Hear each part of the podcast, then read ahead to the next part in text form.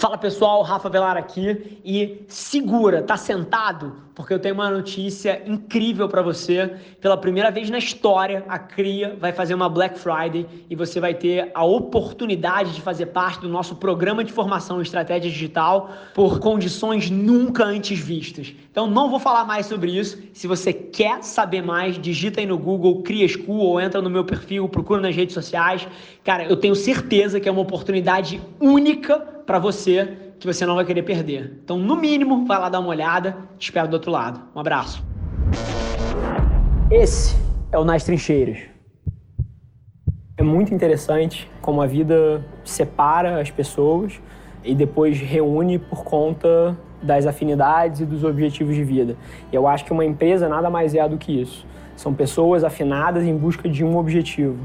E eu não vou falar isso aqui porque, porra, eu falo com muita gente, tipo, empreendedora e que tem uma porrada de ideia e que quer fazer muita coisa, mas que fica nessa parte. E o que eu classifico um empreendedor como alguém que vai porrar na vida, e eu tenho certeza, é alguém que é capaz de adaptar aos feedbacks do mercado. Quando você tem alguém assim, e e com o nível de conforto que alguém assim poderia falhar muito no começo por falta de caixa, porque caixa no começo é oxigênio. Mas quando você pega algum momento e você começa a ter conforto para construir em cima da sua visão, construir em cima das oportunidades que você enxerga no mercado, cara, é imparável.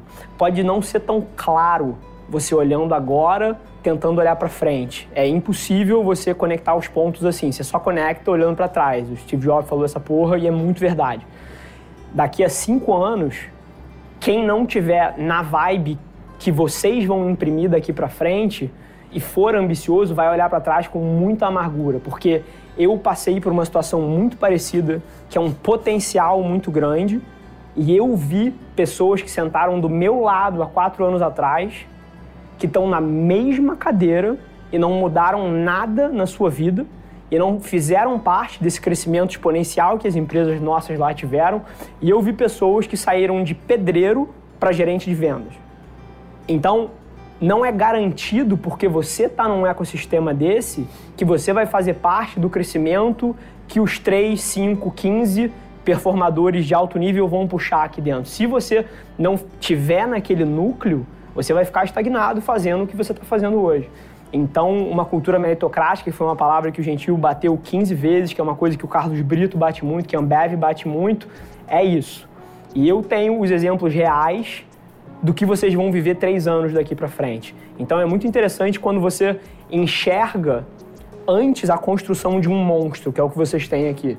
Só que, tipo, é muito interessante você estar tá nesse começo, nessa vibe de incerteza, mas para quem está no começo da carreira, vocês ainda não passaram por isso, e eu também não passei com tanta intensidade e com tanto tempo como pessoas que estão por trás da ProSIC aqui e apoiam o projeto.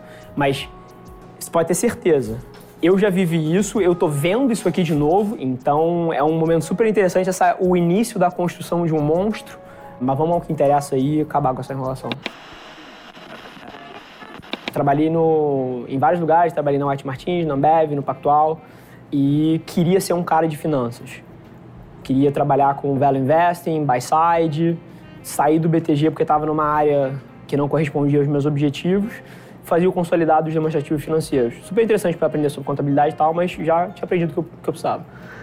E por duas vezes lá, abri uma vaga, eu tinha relacionamentos fantásticos no banco, fiz um networking muito bom e fui convidado para ir para a área que eu queria. Não era Vale Invest, mas era Research, já era um passo mais perto. E não deixaram eu ir porque a área precisava de mim duas vezes, meti o pé. Meti o pé, fui mercado de trabalho, com a minha capa de super-homem, pô, consegui um emprego em um minuto. Fiquei oito meses desempregado, tipo assim, tentando entrar numa asset.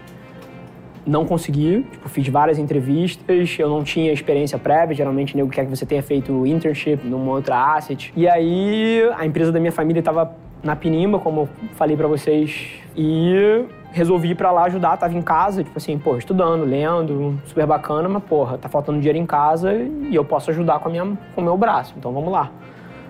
Então, entrei na empresa, empresa totalmente decadente. Imagina uma sala decrépita, com a parede lascando, infiltração e sem dinheiro para consertar.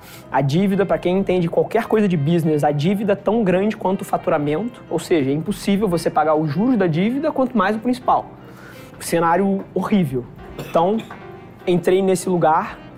Você imagina uma empresa de 33 anos que está indo para o buraco. Você imagina qual é a cultura desse lugar. Você imagina qual é a moral desse lugar onde por semana três amigos seus são demitidos. Então você imagina como é que é o cenário. Um lugar feio, com gente ruim, porque ninguém bom fica num lugar desse. E as pessoas boas que estavam lá extremamente desmotivadas e tentando sair, não estavam conseguindo emprego, graças a Deus, porque o Brasil estava na merda. Então ainda continuaram lá.